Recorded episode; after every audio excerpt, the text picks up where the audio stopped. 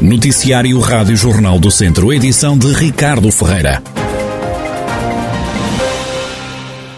Presidente da Câmara de Viseu diz que não encontrou qualquer informação sobre o Viriato, o veículo autónomo que ia substituir o funicular, quando regressou à autarquia em outubro. O projeto vinha do antecessor, Almeida Henriques. Ora, Fernando Ruas garante que não foi ele que abandonou a ideia de instalar em Viseu um veículo de transporte de passageiros sem condutor. Não foi descartado por mim. Se eu chegasse aqui e encontrasse, em vez do funicular, aproveitando a mesma coisa, um outro veículo, até podia dizer, olha, isto ainda é melhor que aquele que é como quem tem um carro a gasolina ou a gasóleo e depois compra um carro elétrico.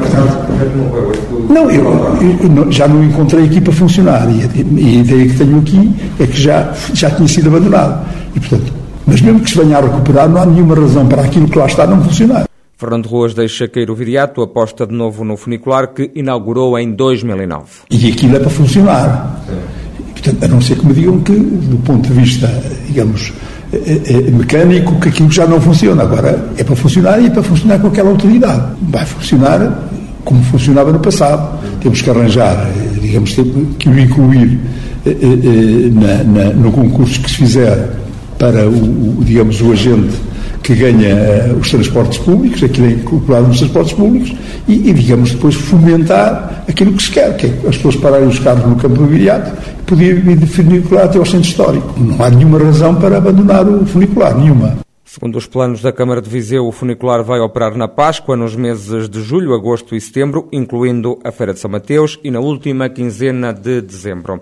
Mais de três anos depois da tempestade de Leslie, estão agora a ser compostas as coberturas do bairro social do Fomento de Habitação, em Santa Combadão, que foram danificadas pelo mau tempo. Os trabalhos de substituição do telhado custaram quase 30 mil euros ao município local. A moradora do bairro, Elsa Onofre, conta que a tempestade causou vários estragos. O temporal veio, não é? Que, que levantou o telhado todo. A Câmara veio remediar, não é? E agora veio. Acho que já é para, para ficar. Está bem, agora assim conforme estão. E acho que depois para a semana que vem acabar. E, e, pronto, já era uma necessidade que tinham de, realmente de, de fazerem isto. Havia infiltrações? Sim, de água, havia, e nós havia. Tanto havia que tinham eh, umas placas de, de zinco.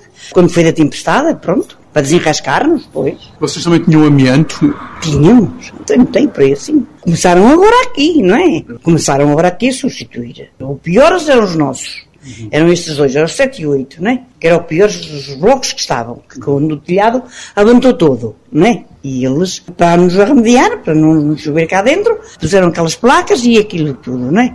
Agora, vieram compor, pelo menos estes dois, e depois que é para arranjar os, os outros também, para aí cima. Jorge Figueiredo, outro morador do bairro, elogia a intervenção que está agora em curso. O telhado foi substituído pelo facto de ter amianto, o antigo telhado, substituíram por um novo material e acho que fizeram muito bem, uma questão de saúde mesmo. Também havia danos, não é? Sim, sim, havia, havia danos em termos de, de, de infiltrações de água, de umidade e tudo mais. Mas... E esse assunto penso que foi que ficou resolvido. Sente-se com melhores condições de habitabilidade?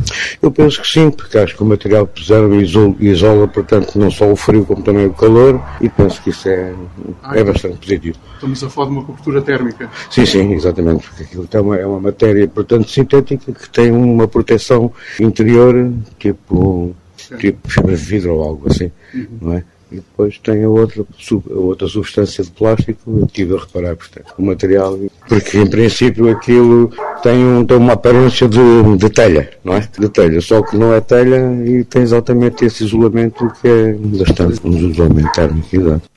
Jorge Figueiredo, morador do bairro social do Fomento de Habitação em Santa Combadão, onde estão a ser trocadas as coberturas que foram arrasadas pela tempestade Leslie em 2018. Dos oito blocos, com seis apartamentos cada um, foram já concluídas as obras nos dois primeiros edifícios. A empreitada do município deve ficar concluída no final do próximo mês de março.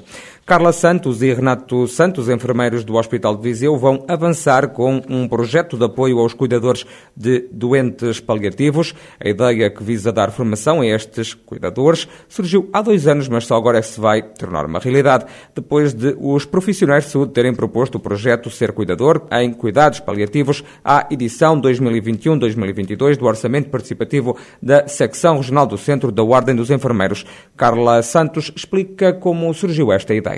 Este projeto surgiu de uma, de uma necessidade nossa porque fazemos internamento e consulta externa e percebemos ao longo destes anos que é cada vez mais difícil uh, ter os doentes a ser cuidados em casa, muito por, uh, primeiro, por uh, a falta de, de, equipas comunitárias que deem suporte e daí advém muita insegurança dos cuidadores para a prestação de cuidados diretos, porque culturalmente nós evoluímos para um processo de fim de vida no hospital e cada vez menos em casa.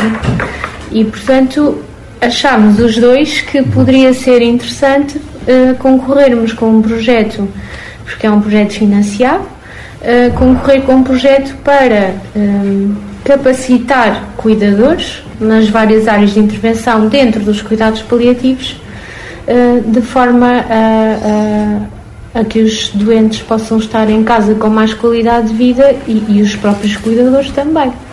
O projeto Ser Cuidador em Cuidados Paliativos consiste em duas formações, uma teórica e outra prática, ao longo de seis meses, com duas lições por mês. Cada formação poderá contar com a participação de dez pessoas. Os responsáveis desta ideia ainda não sabem quando é que o projeto irá avançar, mas estimam que possa acontecer dentro de alguns meses. O presidente da Conselhia do PSD Viseu recusa qualquer responsabilidade no design eleitoral do partido nas últimas legislativas. João Paulo Gouveia diz que não foi a comissão que escolheu os elementos da lista, que foi a votos há uma semana. A responsabilidade da feitura das listas é da distrital e da, e da nacional, não é da Conselhia. Portanto, quem tem feito essas críticas deve estar a apontar para o alvo errado. Já sobre a admissão de Rui Rio e a situação atual do PSD, João Paulo Gouveia defende que este é o tempo de se avançar com uma reflexão, mas sem precipitações. A Agência Regional de Promoção Turística do Centro de Portugal está focada em restaurar a confiança dos turistas. Este é um dos principais objetivos que a organização tem pela frente. Nos próximos anos, assume o presidente da agência, Pedro Machado, que ontem tomou posse para um mandato de mais três anos. Em primeiro lugar, restaurar a confiança dos viajantes. E em particular, estamos a falar dos viajantes que hoje têm duas prioridades absolutas quando viajam percepção de segurança e condições de saúde. É fundamental que sejamos capazes, nas nossas estratégias de promoção externa, em particular, mas também salvaguardando aquilo que é a procura do mercado interno, podermos criar as condições necessárias e termos os serviços necessários disponíveis para quem viaja para o centro de Portugal.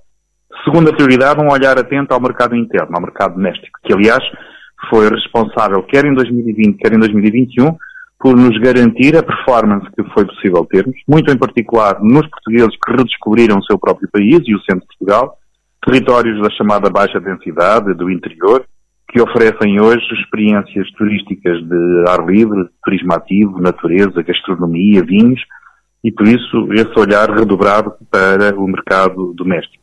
Pedro Machado diz que é também preciso recuperar os turistas estrangeiros e salienta que para captar mais visitantes para o centro de Portugal é preciso estruturar novos produtos ligados ao enoturismo, turismo religioso, desportivo, cultural e de saúde e bem-estar, que têm que ser acrescentados às outras ofertas que já estão disponíveis na região.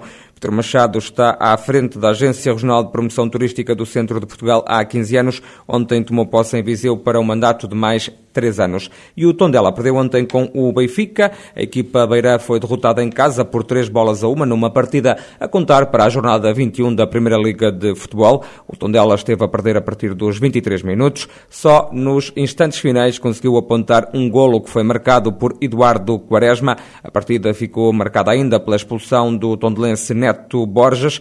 A equipa orientada por Paco Ayastara, caiu para o 14º lugar da tabela, tem 20 pontos.